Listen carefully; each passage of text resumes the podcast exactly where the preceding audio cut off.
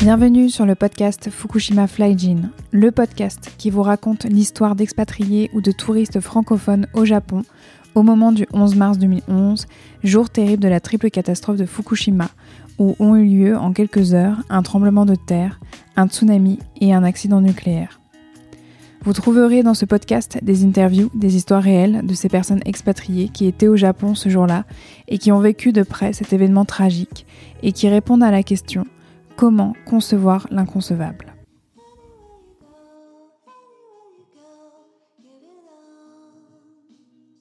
Bonjour et bienvenue à vous dans ce nouvel épisode de Fukushima Flyjin. Ça y est, le podcast est enfin de retour. Je vais vous raconter les coulisses de ce qui s'est joué pour moi depuis la dernière publication fin avril 2021. Un petit retour en arrière, en mars 2021 dernier, c'était donc le triste dixième anniversaire de la triple catastrophe de Fukushima. Dix ans déjà. J'ai donc créé au mois de mars dernier mon deuxième podcast, Fukushima Flyjin, le premier s'appelant accompagnante et qui est davantage tourné vers mon métier d'accompagnante, justement, en thérapie brève. Entre septembre 2020 et mai 2021, j'ai interviewé plusieurs expatriés qui, comme moi, étaient présents ou présentes au Japon le 11 mars en vue de créer Fukushima Flyjin. J'ai lancé le podcast en mars dernier, j'ai publié trois épisodes, mon histoire, celle de ma mère et celle de mon père. Et puis après, plus rien. Plus d'épisodes, nada, silence radio alors que j'ai au moins 8 interviews actuellement qui attendent d'être montées sur mon Mac. Pourquoi? Parce qu'après les publications des trois premiers épisodes, j'étais juste KO émotionnellement. Imaginez, recueillir tous ces témoignages, plonger dans les différents deuils des interviewés et en même temps faire ce même travail pour moi et surtout pour mes parents qui étaient là ce jour-là au Japon avec moi et avec qui nous n'en avions jamais vraiment reparlé. Ça a été juste hyper éprouvant pour moi. Certes, cela a répondu à un besoin vital concernant l'activation d'un processus cathartique pour moi, mais soulever ce tapis-là et regarder en dessous a été beaucoup plus dur que ce que j'imaginais. Par conséquent, j'ai eu besoin d'une pause et de travailler à moi, d'où l'arrêt des publications.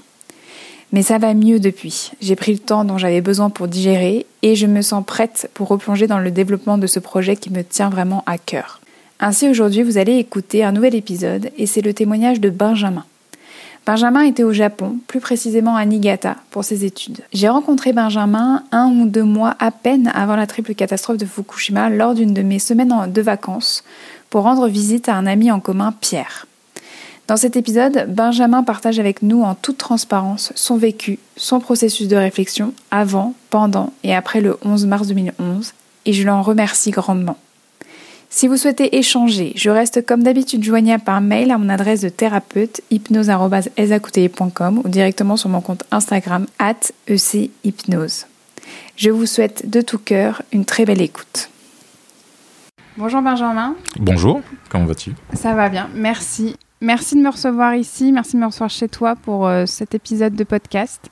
On va donc prendre le temps de revenir ensemble sur ce qui s'est passé pour toi en 2011 et toutes les conséquences, bien sûr. Euh, mais avant de commencer, j'aimerais te proposer de te présenter pour qu'on puisse savoir en fait qui tu es euh, et surtout qu'on comprenne en fait ton lien avec le Japon. D'accord, ok. Donc moi c'est Benjamin, j'ai actuellement 33 ans, je suis graphiste. Donc pour le lien avec le Japon, bah déjà, le lien avec le Japon, c'est qu'on est abreuvé de culture japonaise euh, depuis, depuis le biberon, euh, tout ça, surtout la culture pop d'ailleurs en fait. Euh, donc il y a toujours, j'ai toujours eu une appétence par rapport à ça. Et puis, euh, et puis ça, donc ça aide. Euh, et après, donc ce qui, ce qui a fait que moi, j'étais au Japon, en tout cas, c'est j'étais dans une école de jeux vidéo ici en France qui avait un partenariat avec une école au Japon à Niigata donc sur la côte sur la côte ouest et donc c'est pour ça que j'étais au Japon à ce moment-là en 2011 en tout cas Ok, donc tu étais étudiant à ce moment-là, en fait, euh, en 2011. T'étais arrivé, étais arrivé quand Ouais, j'étais arrivé, alors si je me souviens bien, c'était en septembre 2010. Ok. Euh, donc j'avais cours de japonais euh, le matin, tous les matins, puis après tous les, tous les après-midi. Euh, donc c'était ça. Et puis après j'ai fait plusieurs petits, euh, petits jobs euh, là-bas. et puis la vie étudiante en général. J'avais pas un gros niveau de, de, japonais. Et donc c'est pour ça. J'étais dans une école de langue là-bas, vraiment pour apprendre le japonais. Ok. Et c'était comment, toi, la vie pour toi, à ce moment-là? La vie pour moi, bah, c'était génial. Quoi. Le Japon, tu arrives dans un nouveau pays, tu découvres déjà un pays. euh, J'avais pu le visiter en 2009. J'étais, j'y étais allé euh, pendant pendant un mois. Et euh, donc c'était la deuxième fois. Et pendant un an, j'avais compté les jours, j'avais coché les cases sur le calendrier.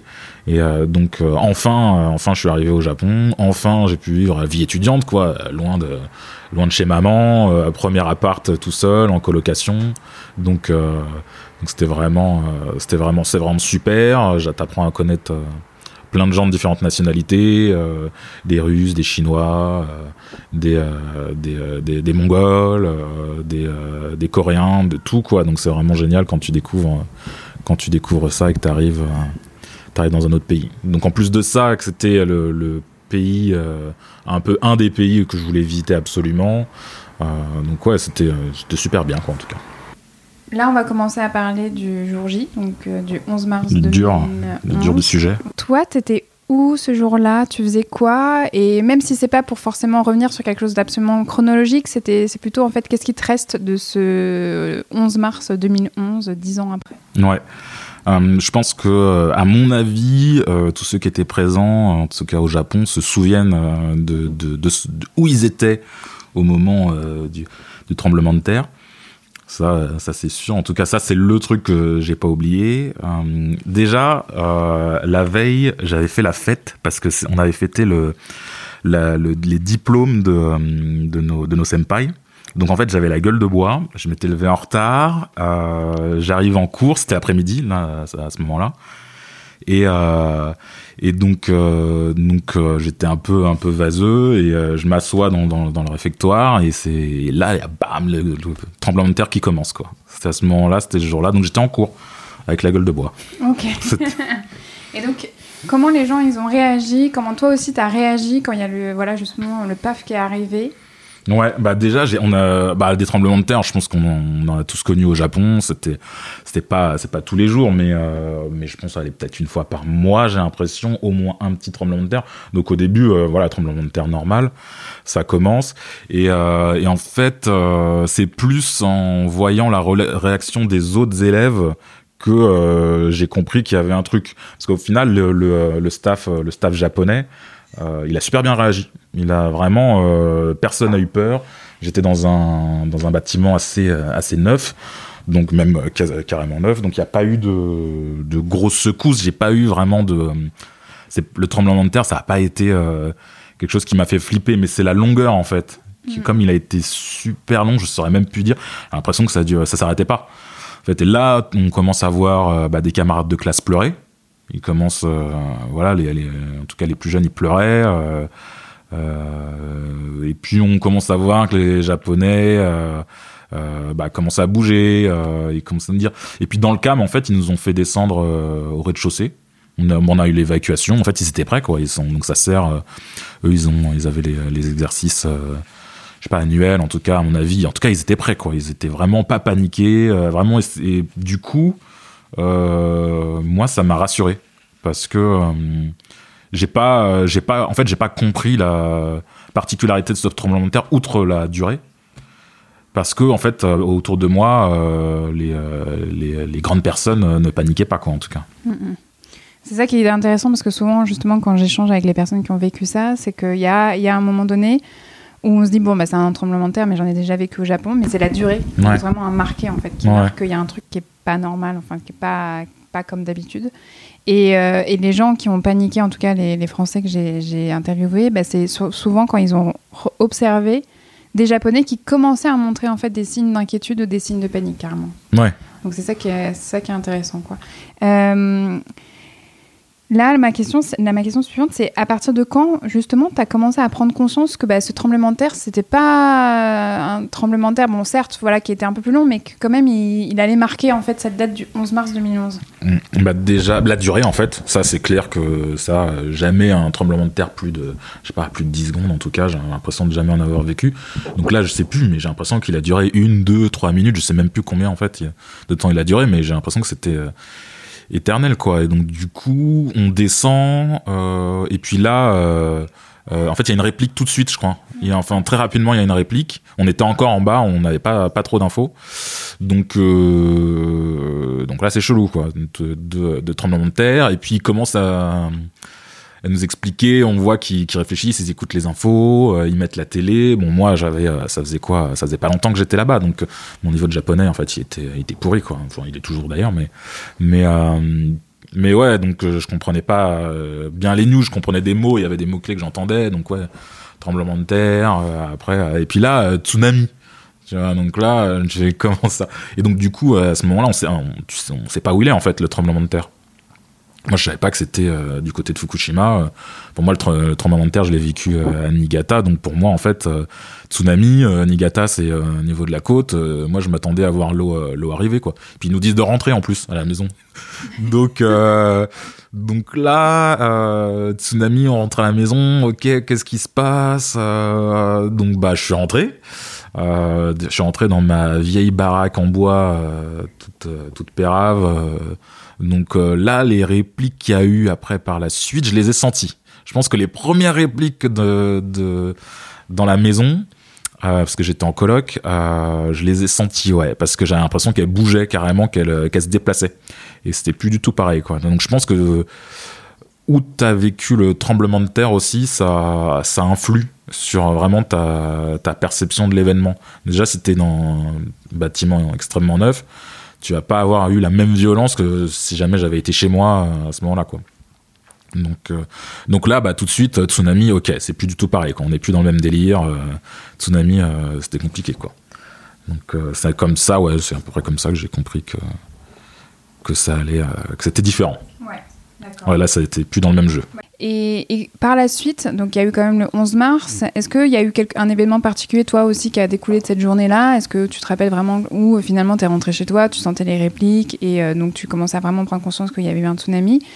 Euh, Ou est-ce que c'est vraiment les jours d'après où tu as pu en fait prendre connaissance euh, en t'alimentant en fait en- par les médias, soit japonais, soit francophones, bah, de- des, des suites en fait de ce tsunami, enfin bien sûr du tremblement de terre et du tsunami?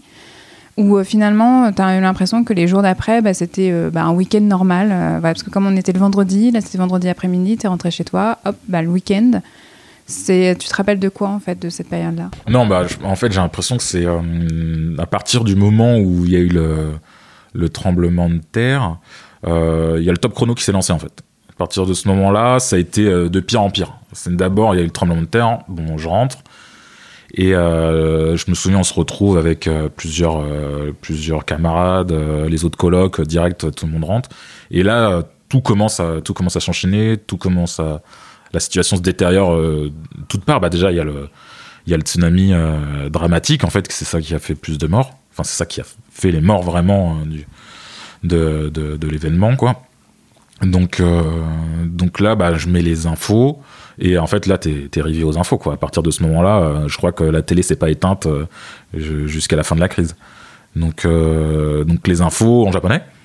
Donc, bah, japonais, surtout de la télé et des infos, bah, je comprends pas. Donc, bah, tout de suite, tout de suite, moi, je c'est Internet, donc l'ordinateur sur BFM.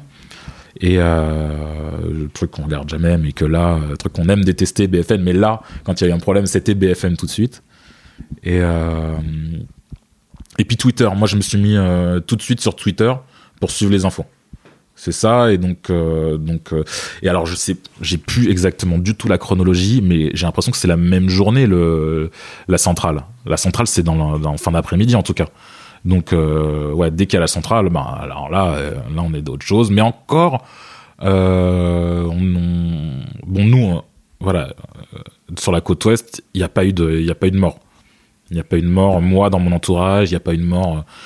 Donc euh, ça va quoi pour nous en tout cas donc euh, on essaye on essaye de dédramatiser euh, entre colocs entre potes entre camarades mais on voit que que c'est de pire en pire quoi. en tout cas la ça c'est la première journée vraiment et puis les, les répliques et je me souviens en fait à à la moindre déjà on est on était déjà tous un peu choqués en tout cas perturbés en tout cas parce que au moindre euh, petit battement de cœur on regardait, euh, tu sais, l'interrupteur qu'il y a sur les, euh, lumières japonaises, qui en fait c'est c'est un fil avec une boule au bout qui pend. Et en fait, ça, enfin, du coup, maintenant j'imagine que c'est fait pour, en fait, c'est pour voir y a un tremblement de terre. Et dès que tu le vois bouger, en fait, c'est qu'il y a une réplique, c'est qu'il y a un tremblement de terre. Et, et au moindre battement de cœur, au moindre colloque qui commençait à regarder vers le vers ce truc-là, en fait, on se tournait tous vers euh, vers cette, euh, ce petit fil avec la boule euh, au bout pour voir si jamais il n'y avait pas un, un- une réplique. Alors c'était à moitié de la parano et puis il y avait quand même y avait quand même des les répliques. Mais donc du coup, dès le début, même en dormant le soir même, je me suis réveillé plusieurs fois pendant la nuit à cause des battements de mon cœur. J'avais l'impression que c'était un tremblement de terre qui commençait. Alors que pas du tout. Vraiment taré. C'est le processus en fait de, bah, de se dire que là il y a un truc qui, qui est pas normal, il faut être. Ah ouais. Et encore, je crois que c'était rien. qu'on Là, c'était juste le tremblement de terre, quoi. C'était rien comparé au reste. Enfin, je sais pas comment toi.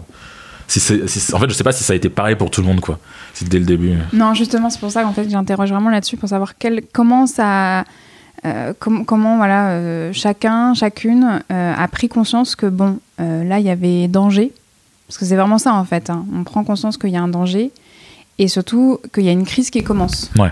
et donc on sent qu'il y a une crise qui commence mais on ne sait pas encore quand est-ce qu'elle va se terminer donc comment chacun euh, prend conscience de ça et processe en fait euh, avec ça et c'est e- extrêmement différent d'une personne à une autre Ah bah, c'est sûr. Et mais là encore, je pense que le premier jour, on était encore euh, hyper naïf, quoi. voilà Hyper naïf. Moi, pour, pour te dire, euh, c'est euh, totalement indécent, mais le, le lendemain, j'étais invité euh, par, euh, par, euh, par des, des potes de potes de collègues euh, des japonais.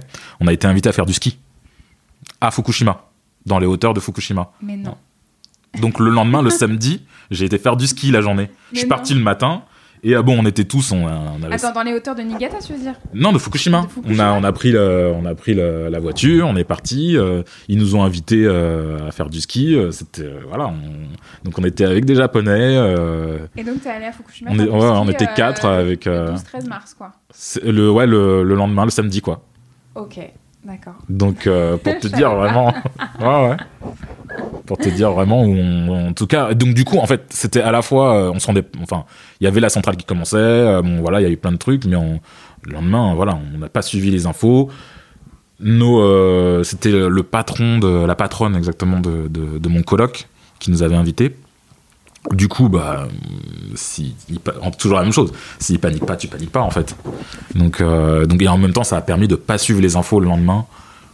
À partir de quand, exactement, si tu te souviens, tu te, tu te dis, euh, là, il faut que je rentre en France? Ou là, ça devient dangereux de, de rester au Japon, il faut peut-être commencer à envisager de partir? Ah, je pense que c'est pas du tout là. Euh, pas du tout. euh, en tout cas, les 24 premières heures encore. Je pense que le premier week-end, euh, la question se pose pas du tout en fait. Il me semble en tout cas, ouais, pas avant le lundi en tout cas, parce que premier week-end, voilà, là, les choses partent en vrille sérieusement. Je crois que mon premier réacteur, mais je me dis en fait, ils, ils vont gérer en fait. Je crois premier, il y en a eu trois qui ont pété, il me semble, c'est ça? Premier réacteur pète, je me dis c'est bon, ils vont gérer. Me- je crois le, et c'est le dimanche en fait où euh, un deuxième euh, réacteur euh, qui pète c'est au moment du deuxième réacteur où je fais ah ouais non là là il y a un souci. Et puis là euh, déjà tu commences à être euh, sur le site internet. Il y avait un site internet qui nous permettait de voir le niveau de radioactivité par ville où étaient les euh, où étaient les centrales. Donc que j'ai dû choper sur euh, sur Twitter. Et là c'est euh, toutes les 5 minutes j'actualise. J'actualise j'actualise un truc maladif pour voir euh, le niveau de radioactivité parce que là on n'est plus du tout euh, ouais c'est plus du tout dans le même jeu euh, tout le monde devient expert en, en nucléaire voilà moi y compris quoi donc je, Enfin, le mot radioactif, le mot de radioactivité, le mot nucléaire devient un- des mots en fait du quotidien, même en japonais. hein, on commence à les apprendre par cœur, on commence à les entendre, on les reconnaît. quoi. Ouais. Du coup, euh, du coup, il y a pas mal, il y a pas mal d'allers-retours euh, à l'école aussi, je crois, pour voir comment ça se passe. Ils viennent nous voir pour voir si tout va bien. Et en fait, là, il- on apprend qu'il y a pas mal euh, d'élèves euh, qui sont partis déjà. Et du coup, euh, ils nous posent la question est-ce que vous allez partir? Alors qu'en fait, euh, pour l'instant, je m'étais même pas posé la question. On est- J'essaie de rassurer mes proches parce qu'en fait, voilà, ma mère m'appelle, elle arrive pas à me parler, elle pleure au téléphone, elle arrive pas à prononcer un mot. Euh, dès, le ouais, dès le dimanche, quoi, euh, les, euh, les, des amis de Facebook que j'ai pas vu depuis la maternelle qui viennent me parler, qui, qui visiblement savaient mieux que moi ce que je devais faire, me disent il faut rentrer tout de suite et tout. Ils avaient peut-être raison, j'en sais rien, mais en tout cas, je fais mais attends, c'est gentil déjà, qu'est-ce que tu deviens, comment ça va? Euh, et puis surtout, euh, enfin, euh, laisse-moi réfléchir en fait. Donc, du coup, ouais, c'est vrai que là, la pression commence à commence à arriver. T'as euh, l'ancien camarade de classe qui a un ami d'amis qui est un frère euh, qui est euh, militaire, qui sait qu'ils vont affréter des avions dès le lundi, alors que pas du tout en fin de compte. Et, qui, pareil, qui me disent ah, ça y est, faut y aller, vas-y tout de suite, prends ton sac à dos, faut partir quoi. Et euh, donc non, pas tout de suite. Euh, mais c'est euh, ouais, c'est c'est d'une, c'est la famille en fait. Tu peux plus leur parler. Ils pleurent tout le temps. Euh, tout le monde s'inquiète et, je crois que en fait le lundi, je me dis s'il n'y a pas d'amélioration avant euh, 4 jours, je sais pas pourquoi 4 jours, mais je pars.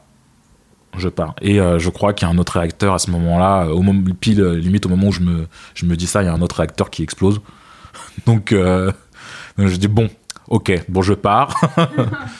Euh, donc, euh, donc ouais, ouais, c'était, euh, c'est ça qui m'a, qui, qui m'a fait me dire parce que ça s'améliorait pas, parce que tout d'un coup, tu comprends pas ce qui se passe. moi, je sais que l'école s'arrêtait. L'école s'est arrêtée. Je devais commencer un, un job. bah, en fait, ils ont tout annulé parce que euh, tout, tout s'est arrêté. En fait, ça a été, euh, ça a été un, ça a été un confinement avant l'heure, quoi. Donc, euh, tout d'un coup, y a, en fait, il y avait plus de vie, il y avait plus rien. La situation s'envenimait. Et aussi, ah, ce qui m'a fait, ce qui m'a décidé vraiment à partir, c'est que j'arrivais pas à joindre l'ambassade pour avoir des informations. Et tous les, les fameux blogueurs que je suivais sur, sur, sur Twitter, ils sont tous barrés dans le Kansai. Donc à la base, ils étaient tous à Tokyo. Et ils sont tous barrés euh, dans la famille de, de, de leur, euh, conjoint japonais. Et, euh, donc là, bon, bah, qu'est-ce que tu fais, quoi? Parce que si eux, ils sont barrés, qui étaient les derniers à, donner des infos précises, il me semble que l'ambassade elle-même, elle déménage à Osaka, je crois. Après. euh, fermé assez tôt le bureau en fait.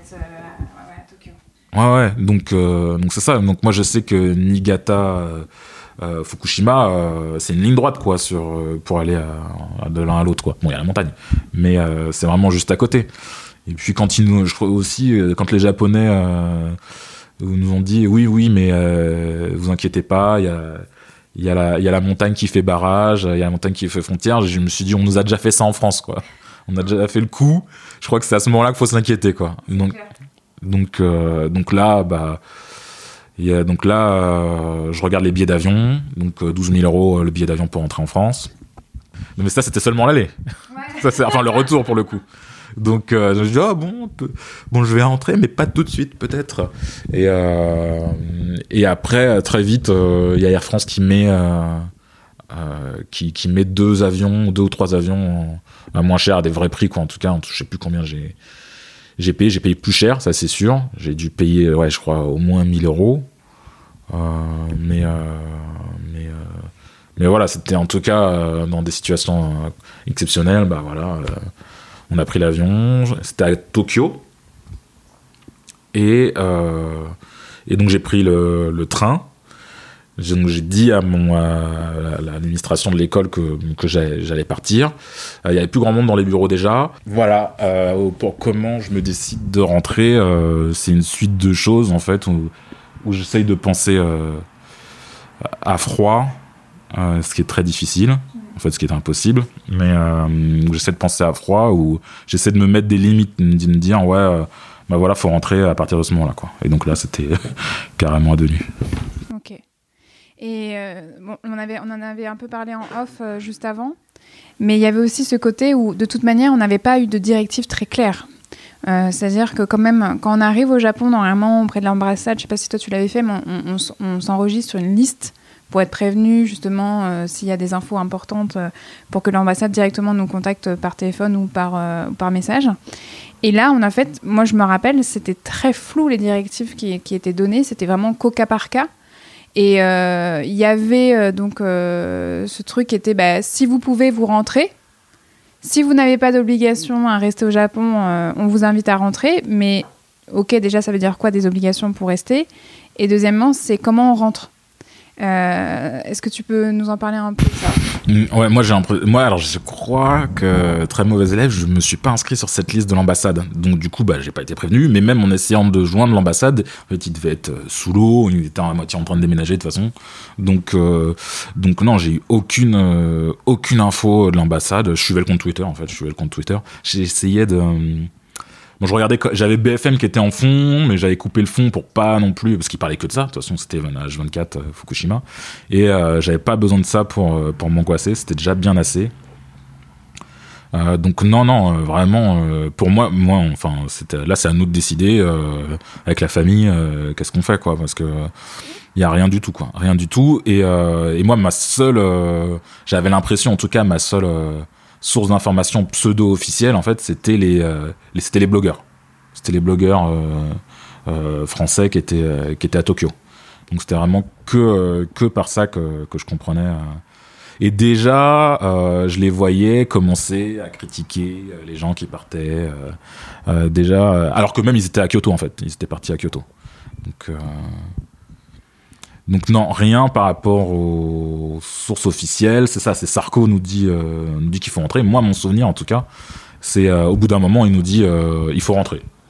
Pareil, si vous n'avez pas d'obligation, faut rentrer. Donc du coup, du coup, en fait, moi j'entends juste faut rentrer quoi. Faut rentrer, mais en même temps, il n'y a pas de rapatriement.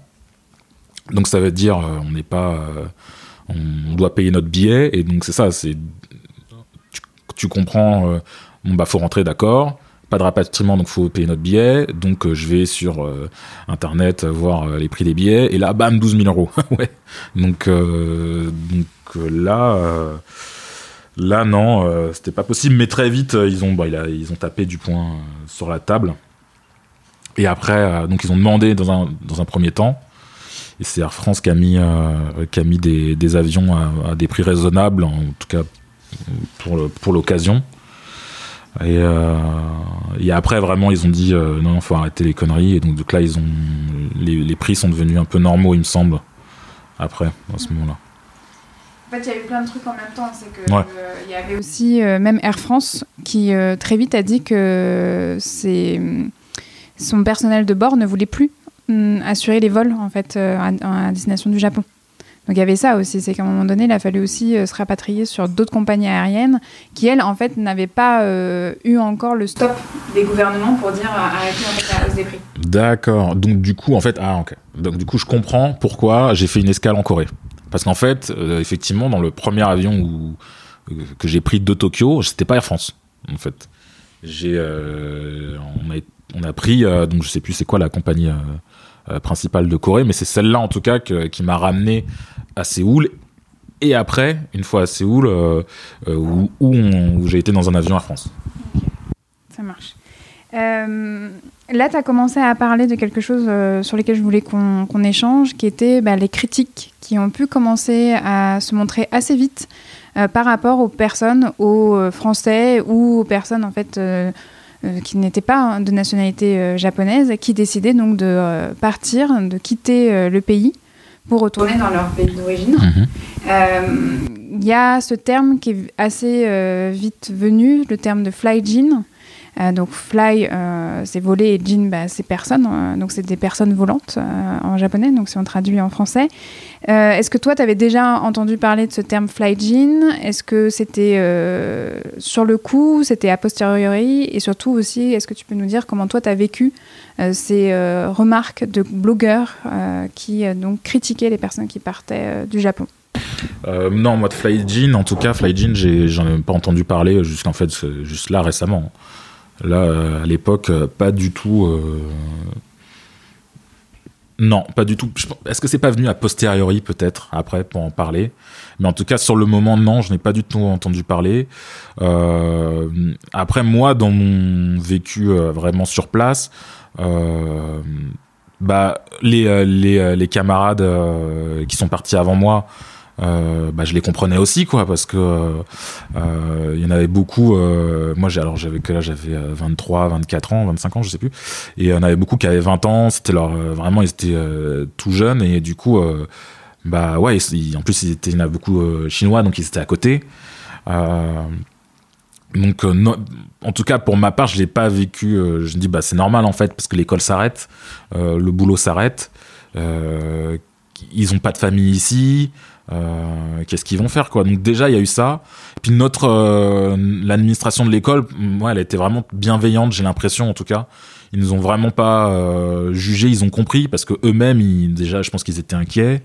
Euh, je crois qu'il y en a un il disait ouais le Japon ça y est c'est fini euh, donc euh, faut partir tout ça.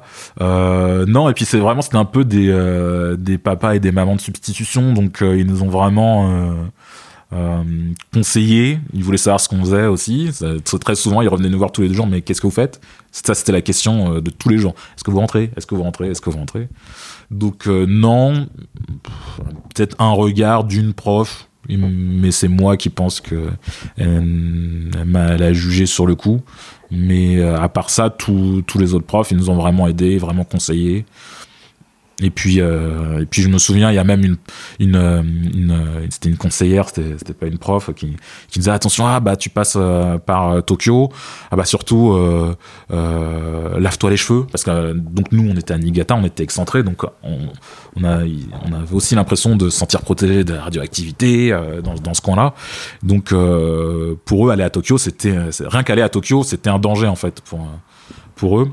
Donc elle me dit ah lave-toi les cheveux euh, surtout fais attention à toi et tout. Donc euh, non euh, pas de leur côté. Et, après en fait c'est autant quand ils sont tous partis à Kyoto les blogueurs là je me suis inquiété. C'est en fait je pense que c'est eux principalement qui m'ont entre autres choses qui m'ont dit ouais si eux ils partent alors que justement ils, commençaient à critiquer déjà l'action du gouvernement si eux ils partent, euh, c'est que ouais euh, en fait toi tu pars dans ta famille euh, à Kyoto. Moi bah ma famille elle est pas à Kyoto. J'ai personne à Kyoto. Donc si je vais à Kyoto je fais quoi?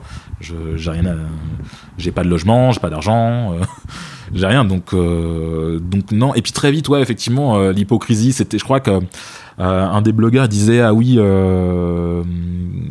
ça dit que ça aime le Japon mais ça s'en va tout de suite à la moindre crise et euh, je trouvais ça assez hypocrite en fait parce que euh, eux-mêmes ils étaient partis quoi. Ils étaient partis et alors qu'ils étaient euh, euh, assez importants je pense pour la communauté française qui était là-bas ils ont ils ont je pense aidé à prendre la, décision de partir pour beaucoup de gens. Je pense. Enfin moi en tout cas. Donc du coup je pense que je suis pas le seul à être connecté donc donc eux d'avoir euh, ce, discours-là, ce geste-là de partir euh, à Kyoto, c'était pas sans conséquence non plus, et c'est encore plus hypocrite après de venir critiquer les gens qui prennent d'autres décisions, quelles qu'elles soient. C'est vraiment, moi, pour moi, euh, ça a été vraiment une colère en fait, une colère par rapport à eux, et je crois que même j'ai arrêté de suivre tous les blogs du Japon à ce moment-là. À ce moment-là, je me suis dit ouais, c'est que euh, c'est que pour l'image, que pour la photo. Euh, derrière, euh, derrière, il n'y a pas d'humain, il n'y a pas de, il a pas vraiment même d'amour du Japon. Je sais pas, c'est tout de suite ça, a été un- une colère par rapport à eux, alors que bah, une fois en France, quand tu décides d'aller au Japon, tu vas tous les jours sur ces blogs-là en fait. Donc, euh, donc ouais, c'était super énervé. Je sais, enfin, je sais pas pour toi, mais vraiment tout de suite après, j'ai arrêté de suivre. euh, Si, si, moi j'étais très en colère parce que c'est, ça supposait que la décision avait été facile. Et ça supposait aussi que la décision, elle, elle était sans conséquence. Et, euh, et moi j'ai trouvé que c'était extrêmement douloureux justement d'avoir ce retour-là. Parce que, euh, je sais pas toi, mais moi la décision n'a pas été du tout, du tout facile. Et on, l'entend en fait dans tout le processus où justement il y a le questionnement euh, qui revient tous les jours euh, est-ce que je reste, est-ce que je pars? Et c'est surtout bah, de quitter comme ça son pays de cœur, alors que bah, on vivait une année extraordinaire, on était en train de vivre notre vie étudiante, on avait enfin atteint la concrétisation de ce rêve-là, qu'en plus on sentait bien dans ce pays, et là, bim, il y a tout ça qui arrive, on, souffre de la souffrance en fait quand même des Japonais qui euh, vivent ça, et euh, et en plus, bah, on dit au revoir à ses amis japonais en leur disant bah, Moi, je retourne dans mon pays, je te laisse là. Ok, tant mieux si tu as de la famille dans, du coup, euh, dans le Kansai. J'espère que ça va aller. Tiens-moi au courant. Mais en gros, on ne sait pas du tout ce qui va se passer. Donc voilà, moi je, moi, je me rappelle très bien que sur mon vol retour, en fait, quand j'ai quitté vraiment le sol japonais et que l'avion a vraiment décollé, j'étais en larmes. Et de lire ça après, en plus, quand tu es en France, dans ton, dans, encore dans tout ce process-là émotionnel, moi, ça m'a. Moi, j'allais j'allais dire, ça m'a tué. Ça m'a tué. J'étais. j'étais euh, les bras m'en sont tombés. Vraiment. Ouais. Ouais, c'est clair. Et puis, euh, non, bah, comme tu dis, euh, moi, je me suis dit, t'as l'impression d'être une merde, un lâche, euh, de partir. Euh, tu repenses à bah, la famille d'accueil qui t'a hébergé plusieurs week-ends, euh, tu, tu- les cours de karaté que tu faisais avec euh, tout le club, tout le tout le staff, les amis que t'as pu créer créer sur place. Tu te dis bah tu t'abandonnes tout ça en fait et, et ouais moi aussi les nerfs hein, les nerfs ont lâché pas quand je suis parti mais ouais à plusieurs moments où ouais ouais j'ai pleuré quand j'étais en fait ouais je pense que j'ai pleuré quand j'ai pris la décision de partir en fait. Avant ça euh, pas forcément. Mais euh, mais non. Et encore une fois c'est c'est compliqué de dire ça parce que euh, au final moi ça va quoi. J'ai pas eu de j'ai aucun proche qui est mort j'ai pas eu de dégâts voilà. Donc Bien sûr, là, c'est, bien, on est reste dans les proportions où on est encore en vie, qu'on n'était pas en première ligne. Mais je pense que c'est intéressant d'écouter comment tout le processus émotionnel en fait se tisse à partir du moment où on comprend qu'il y a une crise qui est en cours et que bah elle n'est pas prête en fait de se terminer. Et d'ailleurs, elle n'est toujours pas terminée. ouais Euh, là, toi, tu dirais que comment tu as vécu, maintenant, voilà, ça fait bientôt euh, 10 ans, qu- quand tu te revois, toi, enfin, ça y est, tu es à nouveau en France, donc on suppose que tu es à nouveau en sécurité, que tu as retrouvé tes proches, que tes proches savent que tu es là, que t'es- ils te voient, ils te touchent. Euh, donc euh, voilà, ils, ils peuvent se dire c'est bon, ça va, il est rentré. Euh, comment tu te sentais déjà euh, au moment en fait de rentrer en France, c'est-à-dire bah, tes premiers jours, voilà, après ton retour. Et puis euh, je sais que tu es retourné ensuite au Japon. Comment aussi tu as processé pour te dire bah, finalement, bah, ok, bah, c'est toujours pas terminé, c'est quand même toujours en cours, mais euh, j'y retourne quand même.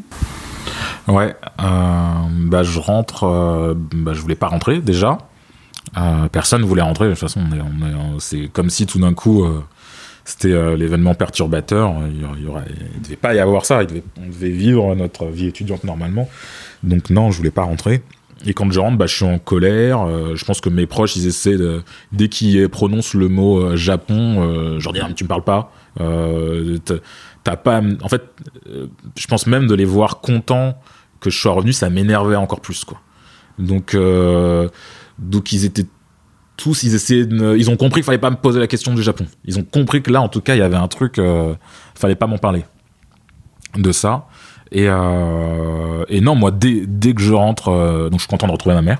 Je suis content de, de la voir euh, enfin. Donc on pleure, on se prend dans les bras, trop cool.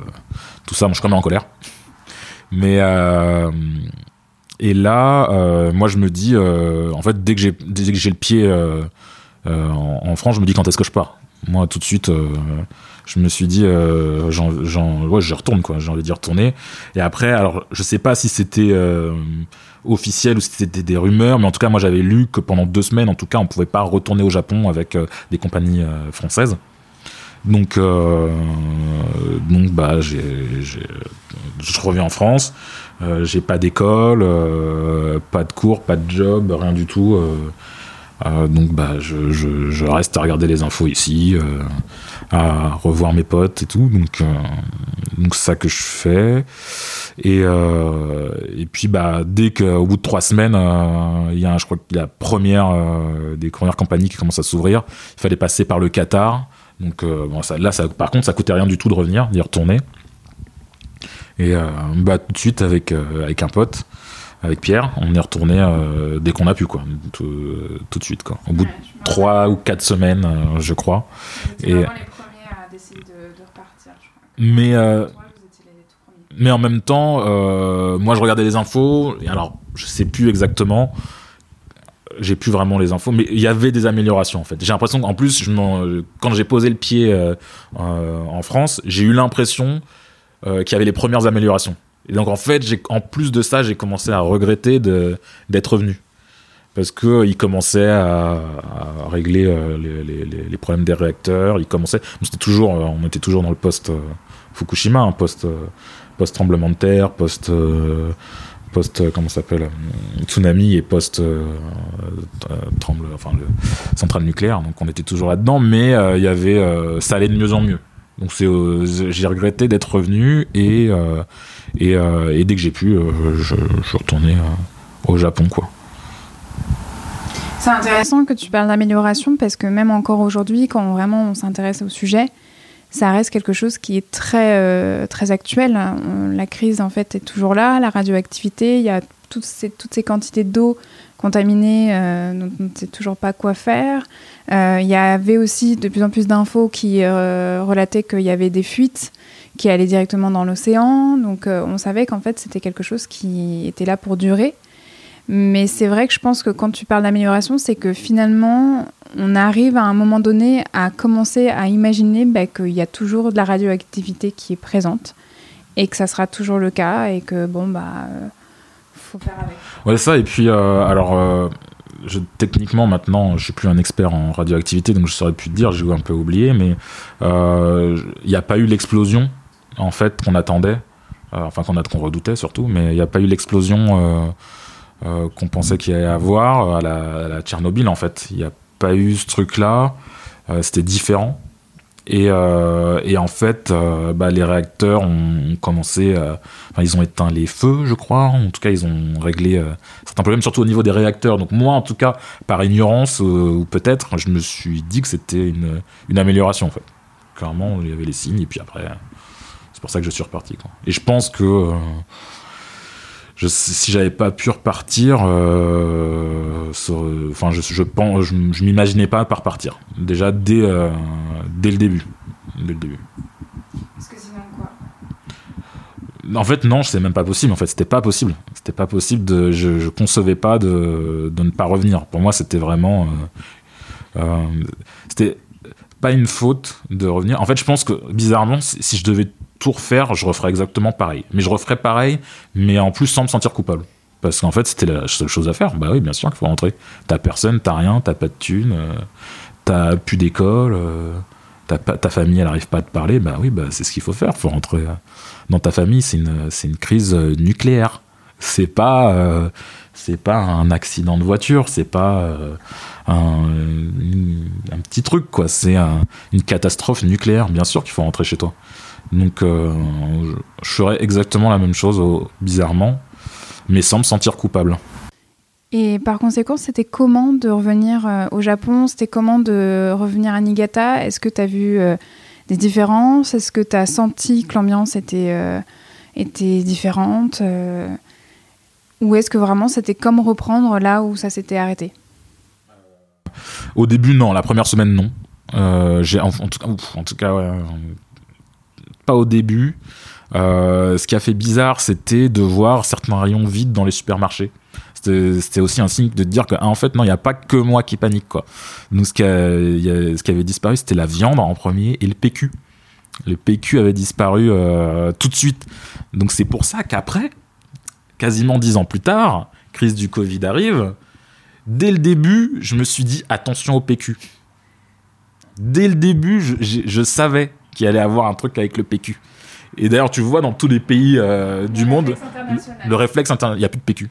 Et, et, euh, et même, j'avais demandé à des, euh, à des, à des camarades japonais pourquoi. Et ils me disaient eux-mêmes, ils comprenaient pas, mais qu'ils en avaient quand même acheté. Et du coup, bah, moi, j'ai pris le dernier paquet. Hein. Là-bas. Mais donc ça c'était avant ton retour en France? Ouais, pardon, ça c'était avant. Ça c'était avant.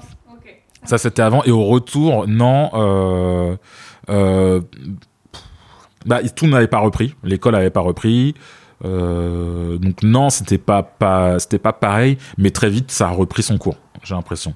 Après, le seul truc qu'on nous disait, c'était attention, faut pas prendre des champignons de Fukushima. Donc bon, ça tombe bien, je, je, savais pas lire les kanji. Donc euh, fallait pas prendre euh, aussi bien le poisson, les crevettes, les champignons. Mais en gros, tu savais pas, tu connaissais pas les kanji, c'est-à-dire que tu pouvais pas faire la différence. Non, voilà. Donc euh, ça se trouve, je sais pas, j'en ai mangé, mais donc du coup, bah, je prenais pas de champignons. Euh, mais euh, non, très vite, moi je me suis dit que le Japon, quand j'étais en France, je me suis dit ah putain, ça va être compliqué pour le Japon. Après, je me suis dit s'il y a un pays qui peut se remettre de ça, c'est le Japon aussi en même temps. Et je pensais que je pensais que ça allait être pire en fait, une fois sur place.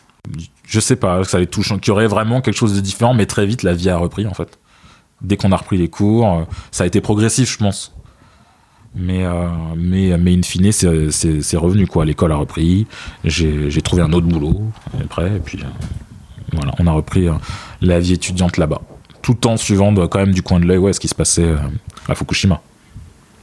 Ouais, ouais, ouais. Et je, je rebondis par rapport à ce que tu disais sur les, euh, sur les champignons de Fukushima. Moi, c'était aussi, j'avais entendu qu'il fallait pas manger euh, même tout ce qui venait en fait. Oui, oui. Fukushima. Oui, je dis champignons. Mais, mais- mais ce qui est intéressant, c'est qu'en même temps, il y avait euh, toute une politique euh, nationale qui disait il faut soutenir les agriculteurs, il faut soutenir l'économie de tout le Nord, donc acheter, acheter les légumes, acheter ce qui a été fabriqué là-bas, et euh, comme ça, en fait, on, on aide aussi cette région à, à se relancer. Ça- c'est vrai que c'était bizarre euh, de te dire. euh, en fait, ils continuaient à vendre des produits qui, soi-disant, étaient. un- en tout cas, avec les autres euh, japonais, nous disaient faut pas en manger. Et ils continuaient à, les vendre partout. Et après, moi, je, je, regarde pas la télé. je comprenais mal le japonais. Donc, du coup, j'étais vachement. je suivais moins ce qui se passait par rapport à ça, en fait. Par rapport aux infos, par rapport à la politique du gouvernement. Euh, comme tu disais tout à l'heure, euh, le fait qu'ils essaient de nous rassurer. Moi, du coup, j'ai pas du tout vu ça, vu que je parlais pas japonais en fait. Je, je, les voyais, euh, je les voyais ne pas paniquer, c'est tout. Et je me suis dit, pareil, de la même, si tu vois le mec à la télé paniquer, c'est là qu'il faut paniquer. Et, comparer, c'est, vrai, c'est vrai aux différences qu'il y a eu. Euh, je me souviens d'une euh, infographie de BFM TV qui faisait euh, euh, les projections de contamination dans le monde. Et c'était un espèce de jet qui, qui se balançait sur un, planisphère qui partait du du de Fukushima du Japon et euh, en fait qui atteignait partout. Et on avait l'impression que toute la je l'ai vu je l'ai vu ici. Et je l'ai vu j'étais dans un kebab je m'en souviens. Il y avait la télé qui était allumée et euh, il y avait cette infographie. Et en fait ouais quand tu vois euh, aussi ce qui se passe c'est aussi là que j'ai compris ce que nos proches ont ressenti. Parce qu'il y a eu euh, 24 sur 24 sur Fukushima. En mode euh, c'est la fin du monde euh, effectivement pour le Japon mais c'est la fin du monde tout court en fait. C'est euh, bah, comme d'habitude dès qu'il y a un sujet euh, qui commence à enfin important euh, t'en as H24 sur toutes les chaînes Et euh, là, c'est- c'est une question pour revenir sur l'idée bah, que bientôt c'est l'anniversaire, enfin un triste anniversaire. Euh, dans, donc, euh, le 11 mars 2021, ça fera 10 ans que ça s'est passé. Toi, aujourd'hui, qu'est-ce qui te reste de tout cela? Est-ce que tu sens que, euh, bon, bien sûr, ça a marqué euh, ta vie, euh, mais est-ce qu'il y a encore des choses que tu dis sur cette époque-là, aujourd'hui, des comportements? Qui ont été modifiés euh, de par ce qui s'est passé pour toi à ce moment-là, euh, ta vision des choses, ta vision euh, du monde, de la vie, voilà. Ouais, bah déjà, bizarrement, je pensais que ça allait plus me marquer en fait. Sur place, je me suis dit, ça va changer toute ma vie, il faut changer. Et en fait, compte hmm, peu de choses. Après, au fur et à mesure, oui, tu, commences à dire, faut faire attention à ce que tu manges, euh, faut manger plus sainement. Euh, mais est-ce que c'est, euh, je sais, est-ce que c'est l'âge aussi? Est-ce que c'est, euh, c'est quoi? Forcément, il y a eu un déclic à ce moment-là, en tout cas sur porter sur soi. Mais ce que je me suis dit aussi, c'est que bah tout peut arriver parce que j'avais l'impression d'être dans un film, que un problème nucléaire qui arrive. Je me serais jamais dit qu'un jour je regarderais le taux de radioactivité dans la ville où je suis. Jamais. Et je me suis dit tout peut arriver aussi bien euh, une catastrophe nucléaire qu'une euh, bah, ça en fait qu'une pandémie mondiale. Et je me suis dit euh, comme je te disais tout à l'heure, c'est qu'en fait, avec là le- la pandémie du Covid-19, euh, j'ai l'impression que c'est en fait c'est l'épisode 2 en fait c'est que c'est que tout peut arriver que c'est la suite et